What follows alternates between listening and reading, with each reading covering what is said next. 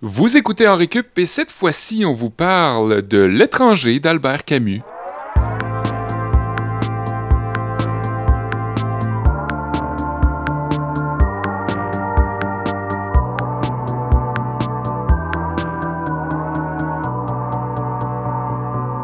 Bien le bonjour, et oui, euh, je sais, euh, tous euh, vous, le, vous vous le demandiez, quand est-ce qu'ils vont faire l'étranger d'Albert Camus? Albert Camus, me semble, c'est de circonstances. L'étranger, qui plus est, est une œuvre de circonstances depuis deux, trois mois à peu près.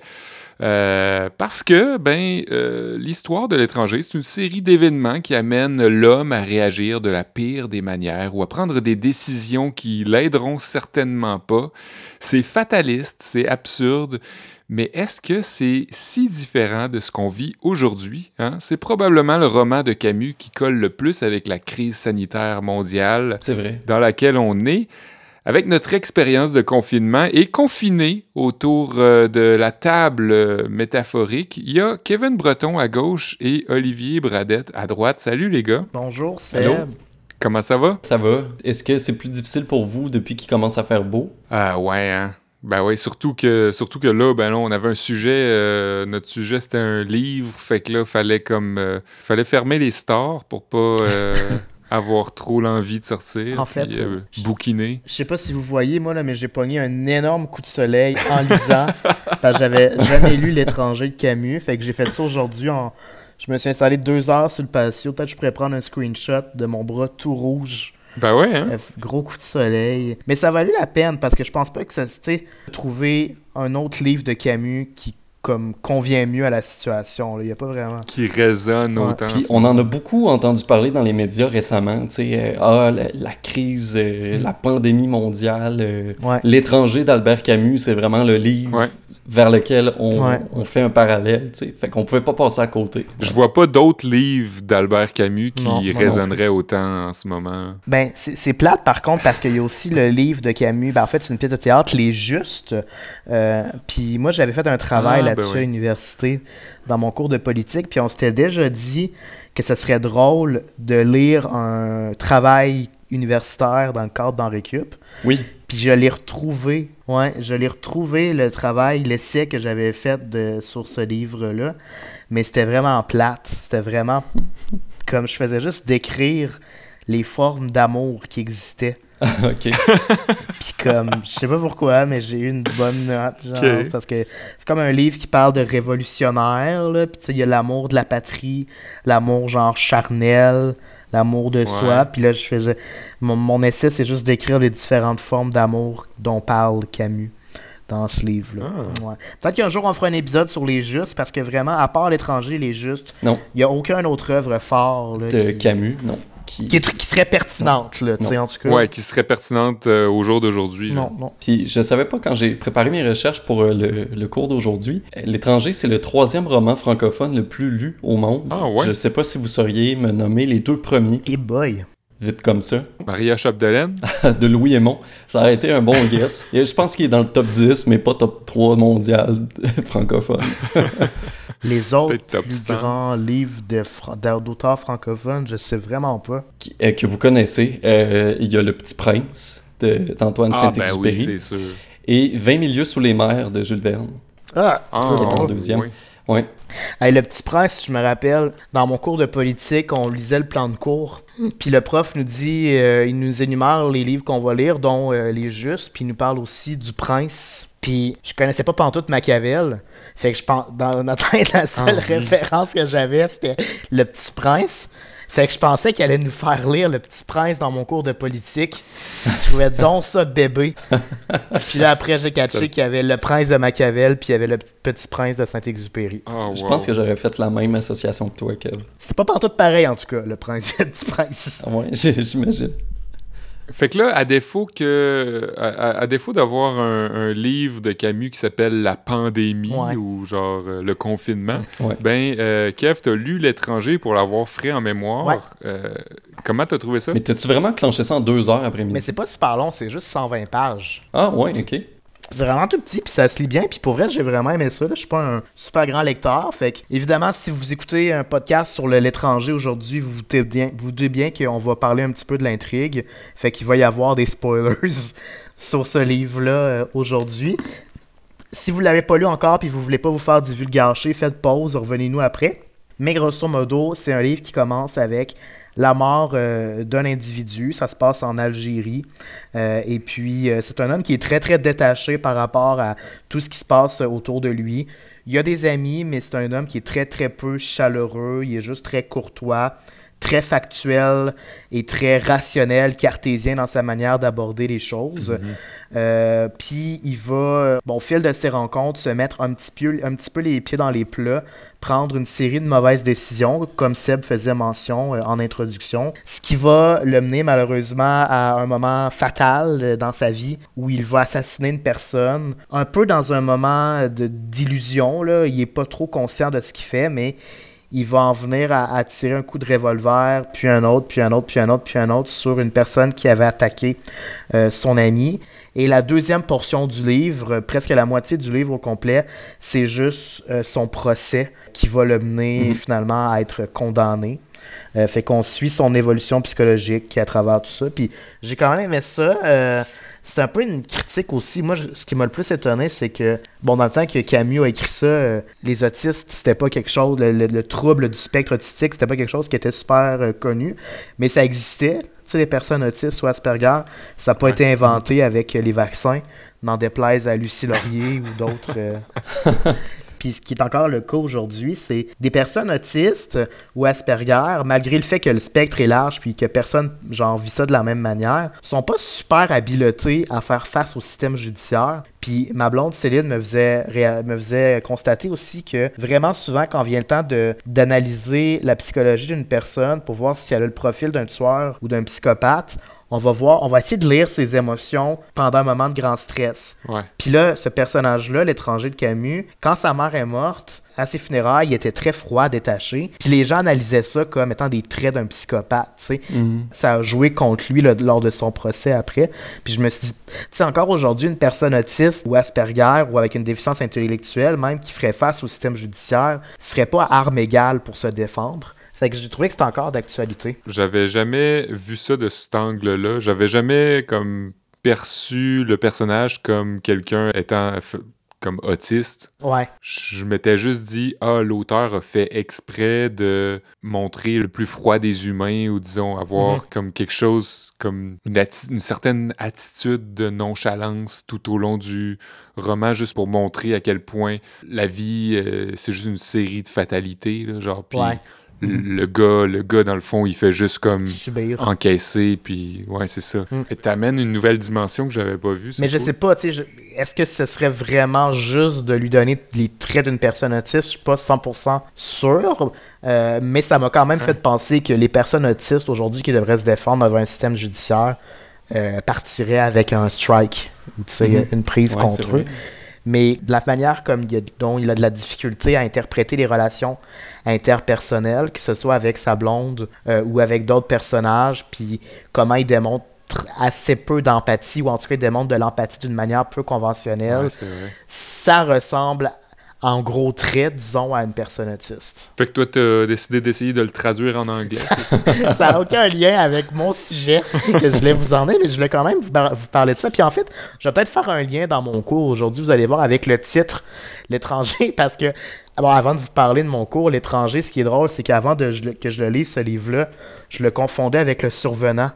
Ah oui. Juste à cause du titre. Parce que dans ma tête, L'étranger, ça devait être un, récit à propos d'un immigrant, genre quelqu'un qui arrive dans, un, dans une communauté puis c'est l'étranger du peuple, tu sais. Euh, puis d'ailleurs, en anglais, c'est parce que le, dans le survenant, c'est ça qui se passait grosso modo. Puis c'est qu'en anglais, on a traduit le livre soit par The Stranger ou par The Outsider. Mhm. Puis ah, en tout cas, je pense qu'il y a quand même un lien à faire là, entre le titre qu'on donne au personnage principal puis le rôle d'autiste que je voudrais peut-être lui. Les, caractéristiques d'autiste que je voudrais peut-être lui prêter. Parce que c'est comme si ce personnage-là était étranger aux mœurs et coutumes des gens qui lui qui l'entouraient. C'est un peu le même que je l'avais reçu. Mais bref, moi, mon cours d'anglais, je vais voir comment c'est difficile de traduire euh, l'œuvre L'étranger dans d'autres langues. Il a été traduit dans plusieurs langues, mais particulièrement en anglais. Je vais vous parler de la première phrase qui est très marquante dans le livre, puis comment c'est périlleux de transposer fidèlement les propos de l'auteur quand on traverse d'une langue à l'autre. Toi, Olivier, qu'est-ce que... Ben, je suis le seul... Toi, je pense que tu parles pars juste d'une citation de Camus, puis tu t'en vas complètement ailleurs, hein, c'est ça? Ouais, moi j'ai pas lu L'étranger, puis je me suis parti. Euh, j'ai trouvé une citation de Camus dans sa biographie, puis il parle de Meursault, le personnage principal de, de L'étranger. Ça m'a fait partir sur le mensonge. Tu sais, pourquoi ce personnage-là utilise jamais le mensonge? Il dit toujours la vérité aussi brutale soit-elle. Puis ça m'a amené à me poser des questions sur pourquoi dans nos relations interpersonnelles, des fois c'est correct d'utiliser le mensonge, pourquoi on utilise ça alors que d'autres fois, ben ce serait peut-être mieux de dire la vérité. On va flirter un petit peu avec la philosophie puis la psychologie tantôt. OK.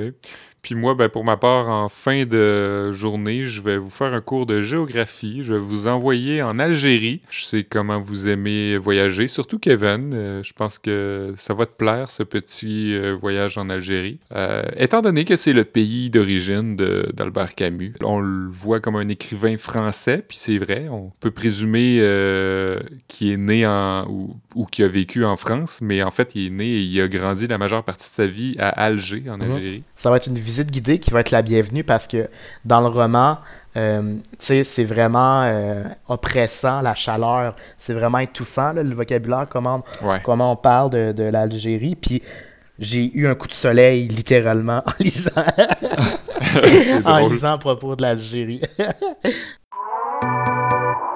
Aujourd'hui, maman est morte. Ou peut-être hier, je ne sais pas. C'est les deux premières phrases et les premiers mots que compose le début de ce roman d'Albert Camus, L'étranger, un roman qui a été traduit en 68 langues à travers la planète, ni plus ni moins, oui, tout à fait. Puis en anglais seulement, il existe au moins cinq versions différentes de traduction. La première date de 1954, puis la plus récente, ça fait pas très longtemps, en 2013. Puis étonnamment, dans les cinq versions, on va alterner le titre. les, les, auteurs qui se sont occupés de la traduction s'entendaient pas. Une fois, on privilégiait le terme outsider pour désigner l'étranger, l'autre fois stranger, puis en, alternance comme ça lors des cinq occasions.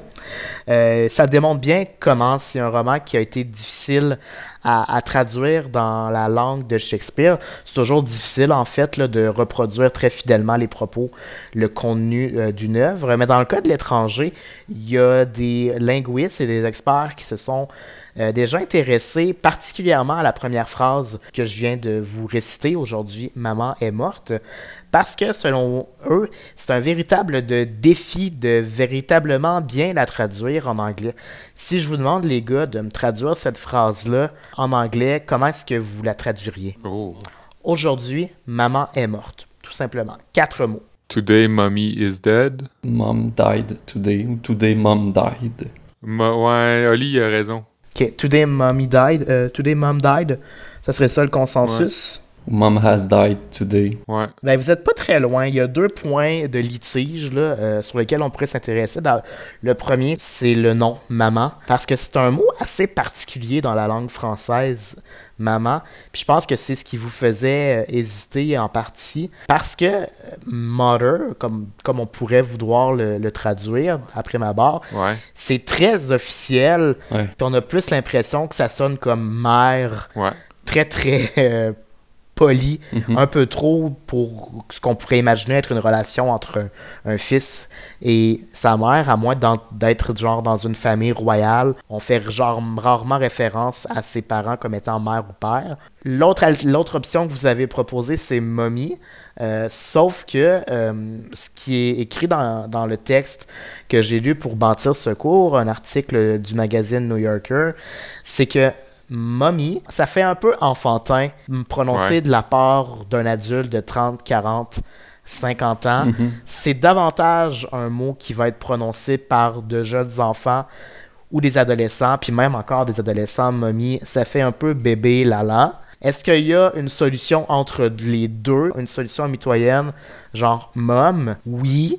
Sauf que ce diminutif-là est quand même, somme toute, assez récente dans l'usage courant, dans l'histoire de l'anglais. C'est, disons, moins contemporain. Puis aussi, mom, euh, ça n'a pas la même tendresse que maman, qui est quand même un mot assez doux à l'oreille, fait que selon l'expert en fait qui a rédigé cet article, euh, ce serait préférable de tout simplement faire un emprunt au français et écrire Today, Maman died. Ah, parce que Mama aussi, en anglais, qui peut être utilisé sans le N final. Ouais, ben ce qu'on nous dit, c'est que dans beaucoup de langues, en fait, ça se ressemble beaucoup de l'italien au français à l'anglais. Mama, c'est comme souvent un des premiers mots qui est prononcé de la bouche des jeunes bambins, peu importe leur pays d'origine. Euh, puis comme il y a des caractéristiques précises qu'on prête à maman dans la langue française, l'auteur pourrait se permettre, puis c'est ce que certains traducteurs ont fait, de carrément emprunter le mot maman, quitte à le mettre en italique, puis l'inscrire mm. ainsi.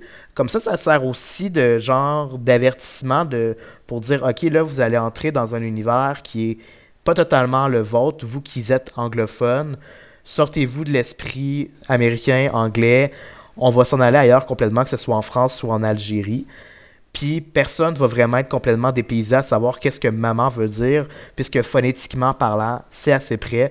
Puis dans la culture, c'est un mot qu'on a souvent entendu. Ça, c'est le premier écueil euh, à éviter. Puis le deuxième qui est soulevé, euh, que je trouvais intéressant, c'est sur le plan euh, syntaxique. Parce que syntaxiquement, quand on rédige la phrase aujourd'hui, maman est morte, ce serait peut-être plus simple d'écrire maman est morte aujourd'hui et alors de le traduire en anglais my mother ou maman died today. Euh, sauf que c'est un piège que certains traducteurs auraient dû éviter quand ils ont traduit. Parce que ces mots prononcés par le personnage principal, tel que je vous l'ai décrit globalement en introduction, euh, évoquent véritablement son mode de pensée, puis comment ça se passe dans son esprit? C'est vraiment une fenêtre à l'intérieur de son cerveau. Une personne qui, évolue vraiment au jour le jour, qui vit vraiment dans le présent, qui s'en fait pas trop avec le passé, puis qui se préoccupe pas trop du futur non plus. Et comme c'est rédigé de la manière que Albert Camus le voulait, aujourd'hui, Maman est morte, on a vraiment l'impression qu'il nous rapproche ou il nous rattache à l'actualité, à ce qui s'est passé aujourd'hui, comme un genre de journal de bord où ce qui est le plus mhm. important, c'est que c'est un fait qui est arrivé aujourd'hui. C'est pas tant l'action, l'événement ou l'incident, c'est plus de signaler un événement qui s'est produit aujourd'hui même. Tandis que si on inversait pour mettre l'action, on lui donne plus d'importance que le personnage aurait voulu. Il veut pas nous signaler que sa mère est morte. Il veut nous signaler, Albert Camus, qu'aujourd'hui, sa mère est morte puis que ça vient troubler son quotidien et sa routine habituelle. Fait que la meilleure formule, ce serait vraiment de dire Today, Maman died. Finalement, euh, j'en ai aussi glissé un mot, c'est le titre. Euh, les auteurs s'entendent pas entre Stranger et Outsider. Puis là, j'avais ma petite théorie que je vous ai partagée, à savoir, est-ce que, dans le fond, c'est une manière de dire qu'une personne autiste se sent un peu étranger par rapport à un monde extérieur auquel il y a de la difficulté de décoder certaines coutumes? Euh, bon, c'est une théorie pour laquelle je n'ai pas fait de thèse littéraire, donc je, pas encore. Pas encore. Qui sait ce qui m'attend. Mais en réfléchissant à ça, ça m'a quand même étonné parce qu'il y a un autre livre de Stephen King qui s'appelle The Outsider, puis qui met aussi en scène une personnage qui est très fort probablement autiste, donc une personne qui a une très bonne mémoire, avec qui les relations interpersonnelles sont toujours un petit peu euh, délicates. Une personne qu'on pourrait décrire de froide, un peu comme le personnage de l'étranger. C'est un livre de Stephen King qui a été porté euh, à la télévision euh, sur HBO, si jamais vous voulez l'écouter. Mais ça m'a fait réfléchir à ça, en fait. Est-ce que le titre signifie ça, puis comment ça a évolué dans le temps? Ça m'a fait penser à ça, bref, aujourd'hui. Puis ça m'a fait réfléchir à quel point c'est compliqué de, traduire un livre dans une autre langue. Les autres auteurs que j'ai lus à ce sujet-là s'entendaient pas à savoir est-ce que pour pouvoir bien euh, reproduire une, un, œuvre ou un livre dans une autre langue, il faut nécessairement être euh, très très proche de l'auteur, avoir une très grande connaissance de ce qu'il voulait dire, ou si au contraire, on ne devrait pas prendre des prérogatives de ce genre-là, puis tout simplement traduire mot pour mot euh, au meilleur de ses connaissances linguistiques, puis juste être une genre de dactylo, ou si au contraire, le traducteur devrait plus être un genre de dactylographe euh, intelligent. Euh, là-dessus, ben, les experts s'entendent pas, mais j'ai trouvé ça bien intéressant de lire à ce sujet. Merci Kevin. Il y a aussi le fait que la deuxième phrase a vraiment un impact considérable si la première phrase est structurée de la façon qu'elle l'est dans la version originale.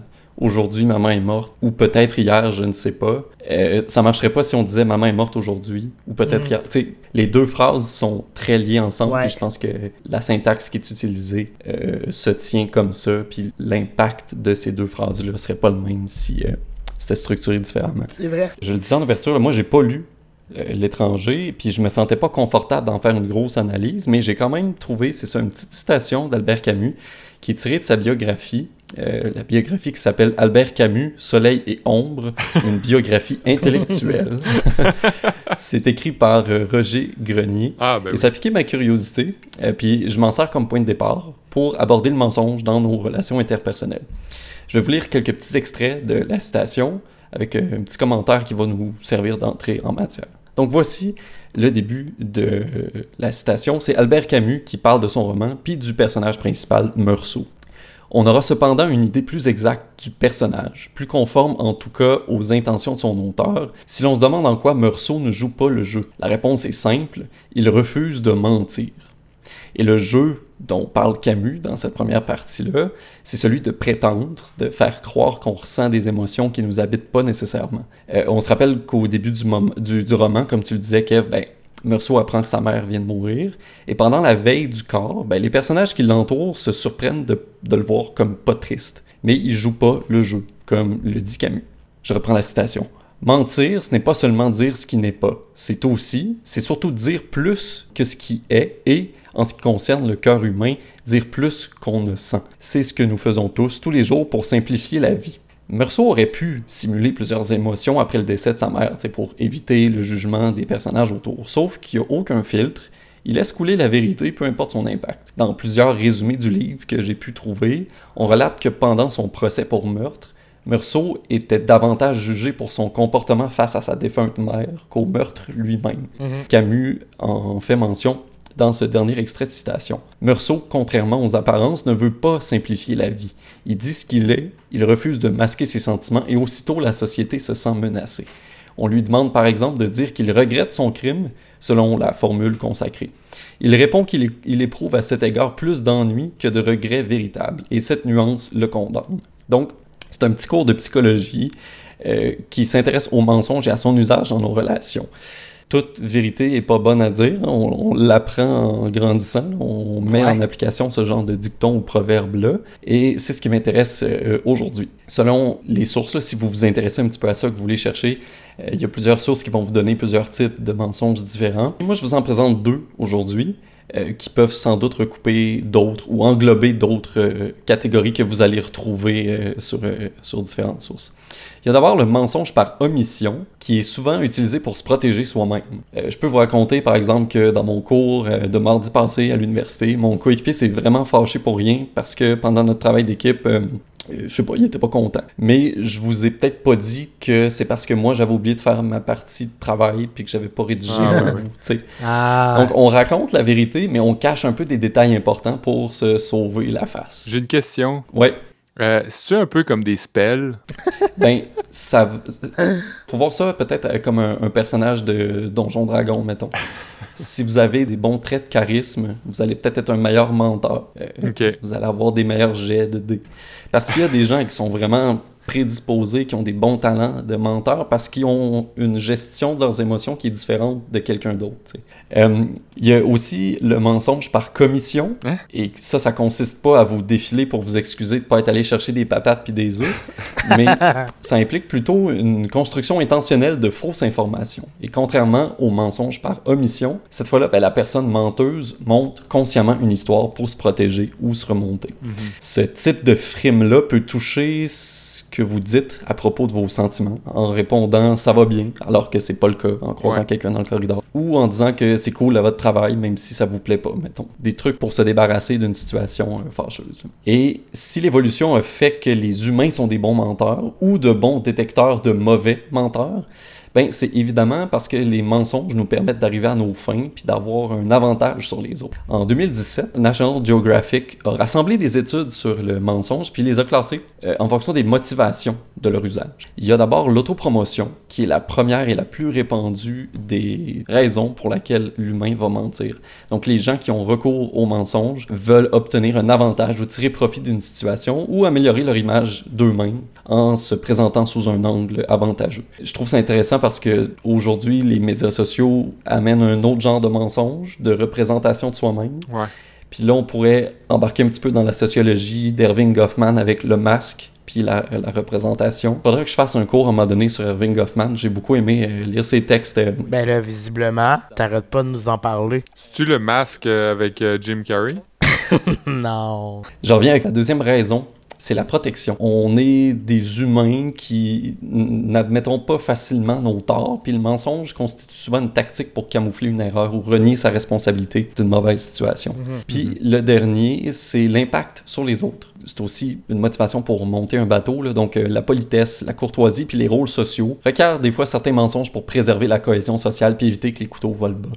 J'ai euh, trouvé une petite vidéo sur la chaîne YouTube de Sci Show qui a fait un petit topo à propos des menteurs compulsifs. Selon une étude de l'Université de la Californie du Sud, les menteurs compulsifs auraient 25% plus de matière blanche dans leur cortex préfrontal, que la moyenne des gens. Et ça, ça ferait en sorte que leurs connexions synaptiques sont plus nombreuses, puis leur permettrait d'associer plus rapidement des idées puis de construire des mensonges efficaces. Donc, les bons menteurs ont probablement un petit peu plus de matière blanche que certaines autres personnes. Ah, Et une des particularités des menteurs compulsifs, quand c'est pathologique, c'est qu'ils croient être durs comme le fer à leur baba. Mon mensonge est tellement béton que je finis par me l'imprégner, puis c'est comme ça que se reconstruit ma mémoire finalement. Ça, c'est. Il n'y a rien de plus vrai qu'un mensonge qu'on répète suffisamment souvent. Ouais, c'est ça. En contrepartie, ces gens-là auraient aussi 14% moins de matière grise que les autres, et ça, ça défavorise leur réflexion critique qui les aiderait à doser leur subterfuge euh, en situation normale. Donc, à long terme, les menteurs compulsifs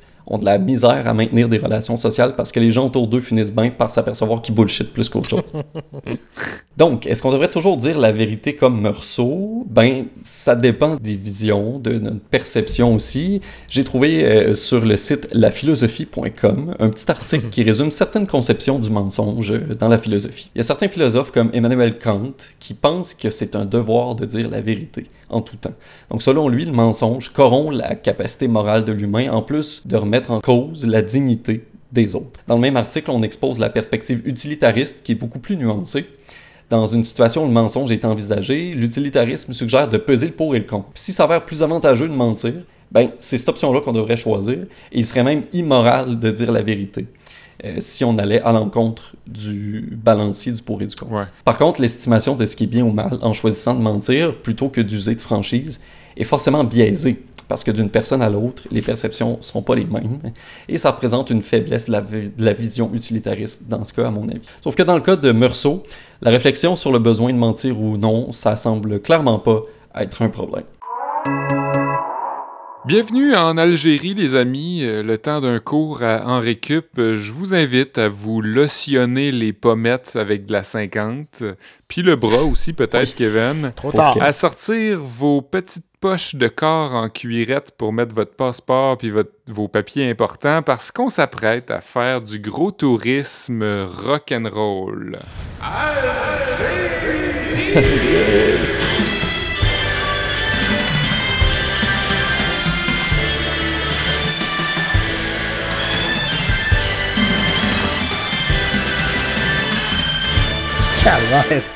Moi, ok, j'avais un petit peu de temps libre. Euh, quand j'entends Algérie, j'ai l'impression encore d'entendre le petit Kevin Breton eh de 1996 me dire En tout cas, moi, quand je vais être grand, je vais déménager en Algérie, ah, fumer la eh cigarette, puis je vais devenir joueur de hockey professionnel. Mm-hmm. Non, mon cher Kevin, t'es loin d'être le seul à rêver de traverser le Sahara, de te prélasser au soleil sur le pourtour méditerranéen une Dumouriez pendue aux lèvres, tout en progressant au sein du Canadien aux côtés de Quintal, Coyvou, Brisebois, Reiki, Danfous, Brunet, Turgeon, Patrick Roy, José Théodore. C'était une grosse année quand même, hein, 96. Euh, c'était comme... à part Patrick Roy, c'était le gros club de 93. Ouais, c'est quand même, euh, c'était fort. Pour situer les autres, l'Algérie. Benoît Brunet? Oui, Benoît Brunet encore là. Excuse-moi. Commence pas. Pour situer les autres, l'Algérie est un pays d'Afrique du Nord situé dans la région du Maghreb. La version longue de son nom, République algérienne démocratique et populaire, ça dit ce que ça veut dire, et sa devise, par le peuple et pour le peuple. On y parle l'arabe, le berbère ainsi qu'un peu de français, conséquence d'une colonisation française au 19e siècle. L'Algérie, c'est un territoire qui a énormément changé de la période antique jusqu'à nos jours d'aujourd'hui, on s'en doute bien. Ce serait tout de même ardu de vous en faire un résumé simple et concis à l'intérieur de ce cours de géo. C'est pourquoi je me contenterai de vous dire que l'Algérie était une colonie française de 1830 à 1962, et c'est pourquoi techniquement Albert Camus était français et non pas algérien, mhm. Malgré le fait qu'il soit né sur le territoire et doublé du fait que ses grands-parents paternels étaient nés en France aussi. Et ben la famille de sa mère d'origine espagnole, mais ça personne ne le demande jamais, hein? c'est toujours euh, les pères, on le sait bien. Le pays est riche en relief et en climat divers, pas étonnant puisqu'il est le plus gros pays d'Afrique. On y répertorie des chaînes de montagnes, certaines enneigées, d'autres ensablées, euh, des plateaux de steppe, des plaines, une bonne partie du désert du Sahara, des volcans et un littoral impressionnant genre 1620 km de rive sur la mer Méditerranée quand même. OK, quand même. La température minimale peut atteindre les moins 10 en janvier et les records de chaleur frôlent les 50 degrés Celsius en août et en septembre. La saison des pluies s'étend d'octobre à mars, mais tout dépendant où on se trouve, la température peut très bien changer, tandis que le sud est plus sec, aride et venteux, le nord est plus tempéré. Tout de même, si on regarde mois par mois, comme le disait Kevin euh, en introduction, je pense, euh, c'est chaud l'Algérie. même s'il y a des bouts que c'est moins chaud, là, c'est chaud. Amenez-vous quand même un petit coat parce que autant qu'il peut faire chaud durant le jour, autant le soir, quand la fraîche décide de débarquer, hein? Hein? C'est comme le Sahara. C'est vrai. La capitale se nomme Alger et c'est aussi la métropole. Sa population est plutôt jeune et très paritaire. 70% ont moins de 40 ans, dont 35% hommes et 35% femmes. Donc c'est super paritaire, c'est vraiment 50-50. Tu seras heureux d'apprendre, Olivier, que l'Algérie compte 7 sites classés au patrimoine de l'UNESCO. Ah de quoi attirer les touristes. Ceci dit, les engagements du gouvernement vis-à-vis ces sites ne sont pas respectés. La plupart sont à l'abandon ou pire, vandalisés. Faut dire que le tourisme en général n'est pas dans les priorités du pays. C'est pourquoi beaucoup d'Algériens passent leurs vacances en Tunisie, qui se trouve juste à côté. La Tunisie, je vais faire un cours de géographie un autre fois, c'est pas pour là. C'est pas grave, la scène culturelle du pays a tellement à offrir à elle seule. L'Algérie a un théâtre, un cinéma, une musique. Promenez-vous dans les rues et vous entendrez peut-être du chabi, un peu de malouf, quelques notes de kabyle. Entrez dans un restaurant et humez le fumet d'un couscous, d'une corne de gazelle ou d'une kessra, manger une olive différente à chaque jour de votre périple, c'est pour dire à quel point il y en a des olives. Pas trop difficile à croire que le petit Kevin de 96 voulait quitter le Canada pour le sable, la musique dansante et les olives. Je sais à quel point Kevin aime les olives et j'ai envie de dire, contrairement à la Dumouriez ou aux ligues professionnelles de la LNH, Kevin, l'Algérie est pas un rêve si fou que ça. C'est encore accessible. Peut-être après le confinement, par exemple. oui, pas tout de suite, pas tout de suite. Tu vois, je savais même pas qu'il y avait des volcans en Algérie. Ouais, ouais, ouais, il y a pas mal d'affaires en Algérie. Très cool. Pas de club de hockey, par exemple? Non, mais il y a du football. Oui, puis ils sont pas pires, hein, me semble. Ouais. Ouais. Ouais, ouais, ouais. Je, je, je pourrais pas en dire plus, mais je sais qu'ils sont pas pires. Ben, leur capitaine, c'est Riyad Mahrez. Ah ben, Ouais. ah ben. Je peux vous dire ça. Ben oui. Puis Kev, t'as- t'as-tu le goût d'y aller? Je sais pas l'accessibilité de l'Algérie, par contre, c'est comment? Ben, c'est pas fort. Je sais pas si ça circule super bien en fauteuil roulant. Non. Les bâtiments euh, sont vieux. Ouais. Euh, Il y a du sable partout. Puis les trams, euh, dans, le- dans le roman, il y a beaucoup question des tramways. euh, Ouais, ben les villes, c'est sûr que les métropoles sont très euh, modernes, là. Ouais. Fait que peut-être qu'il y a une accessibilité assez bonne dans les villes, mais tu pourrais pas aller euh, faire du tourisme. euh, Je pourrais pas troquer mon fauteuil roulant pour un chameau, genre? Ouais, non. peut-être, je sais pas. Je sais pas c'est quoi ta volonté par rapport à tes capacités, là. Ah, je te dirais que je suis quand même assez bien à l'air climatisé. Je pense Ouais. pas. euh, je pense pas à la- en Algérie de sitôt. Surtout pas dans la situation euh, de la pandémie actuelle, Ouais. qui, on, on le rappelle, nous a inspiré hein, ce sujet consacré euh, à l'étranger de Camus. Le roman le plus iconique et le plus à propos. Ah, mais je viens de penser, par exemple, il y aurait aussi eu la peste. Peut-être qu'on aurait pu. euh, Ah, Chris, hein? C'est vrai? Ah oui, il y aurait peut-être eu la peste. En tout cas, Je connais pas. J'ai lu aucun livre de, Camus. Ça, quand même m'étonne-tu? Ouais, Ouais. ben en tout cas. Ali, il attend, euh, il attend euh, Age of Empire, Albert Camus, l'extension pack. Il attend Megaman, euh, le livre. Il attend euh, Skyrim, la chute. ah, Ali, t'as dit ça de faire niaiser, mon nerd. C'est correct. Hey, j'en profite pour dire que j'ai un peu euh, euh, mopé ma conclusion, mais ce que je voulais dire concernant The Outsider et Stephen King, c'est que je trouvais ça étonnant que dans deux romans écrits à des époques complètement différentes, on utilisait le qualificatif outsider pour faire référence à des personnes qui avaient probablement des traits autistiques. Je le résume Ouais. mieux ainsi que j'ai essayé de le faire lors de ma conclusion tantôt.